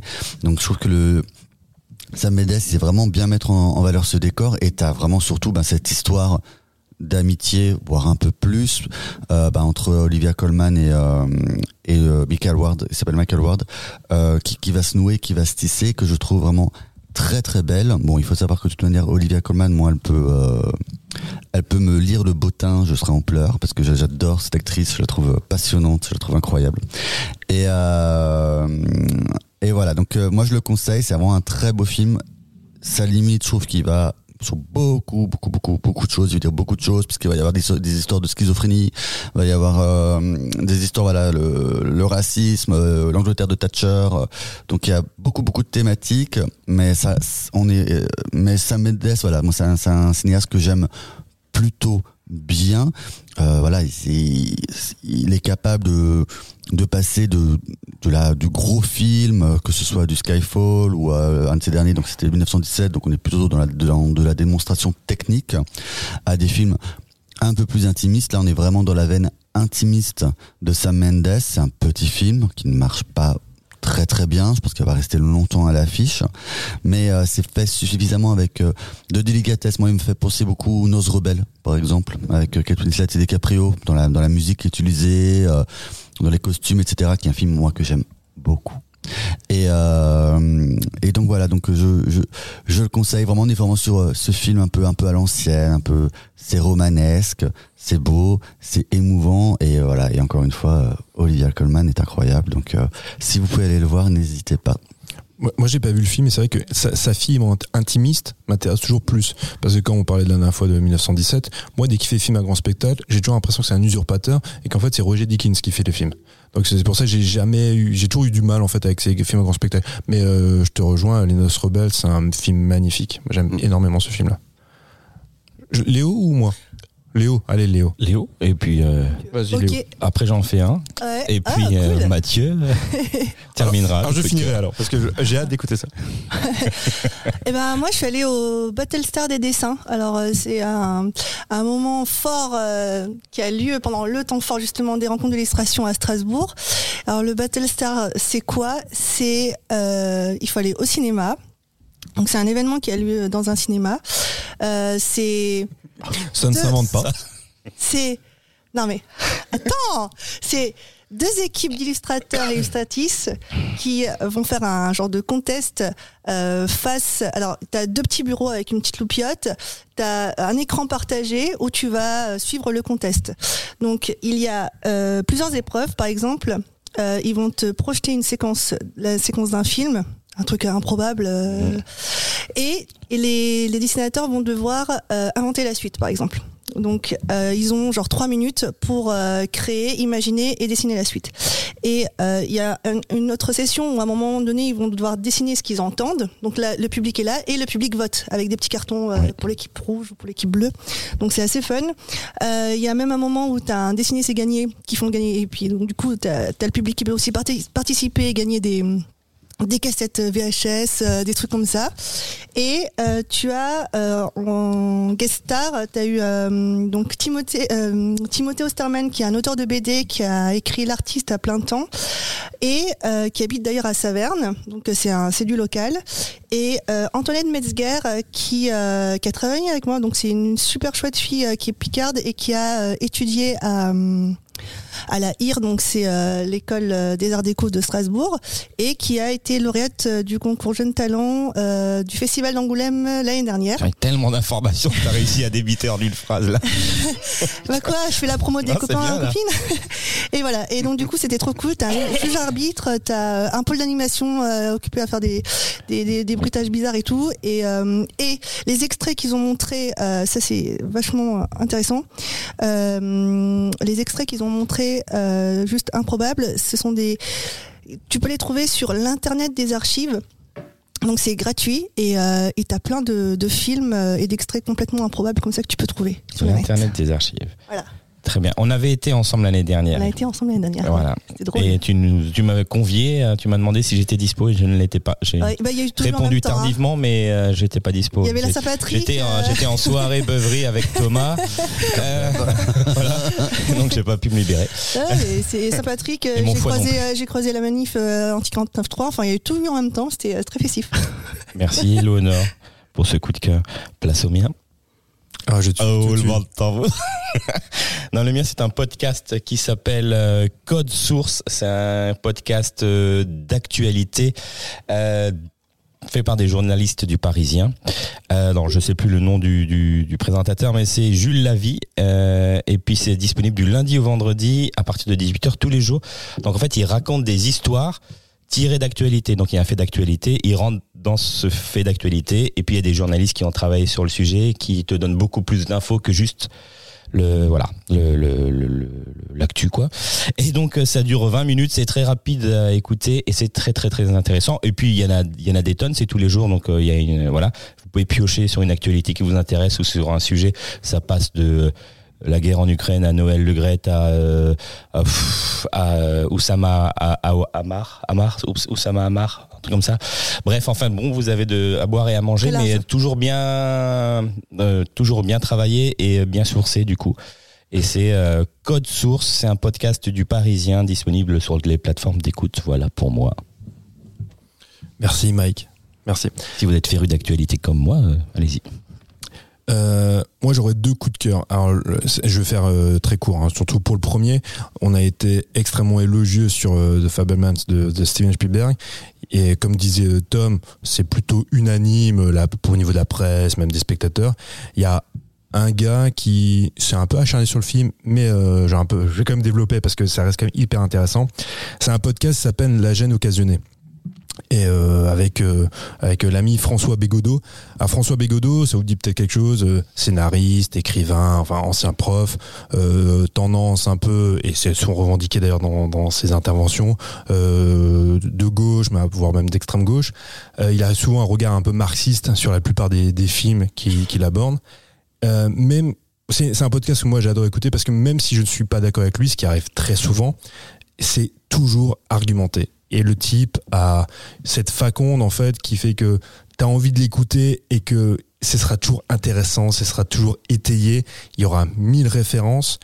Et bon, The Fablemans, il l'a pas du tout aimé, il le, il le démonte, mais quand j'ai écouté le film, enfin j'ai pardon, j'ai écouté son intervention, très souvent je me disais ouais, je comprends ce qu'il veut dire, je suis pas d'accord, mais je comprends et je et, et c'est pas il fait y a beaucoup de, de gars, j'en fais partie aussi, quand il y a des quand t'as des films que t'aimes pas, t'as tendance à être un peu un peu sophiste. Tu vois, tu vas employer des un peu de mauvaise foi pour faire comprendre le pourquoi t'as pas aimé ce film-là. Lui, ce gars-là, et, et on le et on le repère à 10 km, 10 km quand un mec fait preuve de mauvaise foi pour te faire comprendre qu'il aime pas ce film-là. Lui, non. Lui, en fait, il a parce que tout est toujours tellement argumenté avec des exemples. La plupart des séquences, il est, enfin, ça dure 1h20, hein, l'émission là sur Fablemans, c'est décortiqué, c'est expliqué pourquoi c'est pas bien, pourquoi il aime pas. il parle tout seul il est seul à intervenir Non, il est, il est avec un autre type qui s'appelle l'homme sans nom, l'homme sans prénom, l'homme qui n'a pas de prénom. Parce qu'on ne sait pas comment il s'appelle, tu vois. c'est- Pratique. C'est plutôt bien foutu. et euh, et, et le, le gars qui, euh, qui anime l'émission, euh, lui, il se prépare vraiment bien l'émission. Il y a souvent des textes où il fait aussi de l'analyse. On sent que c'est lu, c'est écrit, c'est très bien écrit. François Bégodeau, le mec, il vient, euh, enfin, les mains dans les poches. Mais alors, quand tu l'entends parler, C'est enfin, c'est une leçon. Hein. C'est une leçon vraiment, même si t'es pas d'accord. Je, ré- je répète, hein, souvent je suis pas d'accord avec, avec ces interventions. Euh, L'émission La gêne occasionnée, ça parle essentiellement de cinéma, mais temps en De temps, littérature. de temps en temps, il parle aussi de littérature. Et là, même si vous n'avez pas lu les bouquins, alors c'est mieux quand vous les avez lus, mais quand vous les avez pas lus, euh, vous pouvez aussi, il y a ce plaisir, en fait, ce goût pour entendre en fait des gens bien s'exprimer sur sur certains certains sujets. Alors, je le répète, il y aura toujours ce prisme un petit peu marxiste. Moi, ça me dérange pas des masses, mais mais faut faut aussi l'accepter ça, tu vois. Et donc voilà, donc ça c'est mon premier coup de cœur. Pour en même temps, ça me permet aussi de de- d'expliquer que même même si on a été extrêmement laudateur, il y a d'autres gens qui n'ont pas aimé ce film et, et parfois à raison. Euh, mon autre coup de cœur, aussi je vais aller super vite parce que j'ai un peu trop parlé là sur ce coup-là, euh, c'est Arte Cinéma. Arte Cinéma nous propose jusqu'au mois d'août des films hongkongais. Et alors là, putain, trop bien. Dont deux films de Two Arc, il y a Le Festin chinois et Seven Worlds. Seven, Seven euh, les 7 épées. Hein. Seven Worlds, c'est le grand film malade de Two Arc qui est sorti en 2005. Moi, je- je l'avais vu à l'époque, je l'ai acheté en DVD. Il y a une ressortie aussi euh, DVD Blu-ray chez Spectrum. D'ailleurs, c'est Spectrum qui, euh, qui est en partenariat avec Arte qui propose la plupart de ces films-là. Euh, c'est un grand film malade parce que c'est un film passionnant, c'est visuellement c'est une dinguerie, mais c'est souvent incompréhensible parce qu'on sent qu'il a été charcuté, parce qu'il y a des trucs qui n'ont pas vraiment été finis. On attend tous la, le, le, en fait, l'œuvre en fait dans son ensemble. Le, une espèce de director's cut qui n'arrivera probablement jamais parce que même s'il y a une ressortie c'est pas encore le c'est pas encore le cas il y a le festin chinois il faut absolument regarder ce film là c'est un film qui parle de bouffe mais c'est tourné comme si vous regardiez un film de de Wu Xiaopian ou de Kung Fu c'est enfin c'est génial à regarder donc film aussi grand film de Two Arc il y a Pity Who euh, de Johnny To très grand film aussi euh, film noir où on suit on suit une escouade de, police euh, euh, à Hong Kong. C'est en fait là vous avez vous avez la chance. Il y a cinq films. Il aussi Raining in the Mountain, Odd the Kingsman, cinq grands films hongkongais qui sont dispo sur Arte Cinéma jusqu'au mois d'août. Donc merci Arte. Merci Arte, merci Mathieu surtout. Merci Eleonore, merci Thomas et merci Loris euh, euh, pour cette euh, fabuleuse émission euh, consacrée au film Mommy et The Fables Man.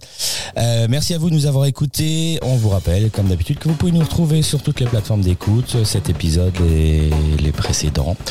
Euh, N'oubliez pas, euh, si vous avez un peu une minute à nous consacrer, de commenter euh, et de noter ce podcast en attendant de se retrouver dans 15 jours. Eh ben, au revoir. Tchuzi. Bisous, Au bisous. revoir.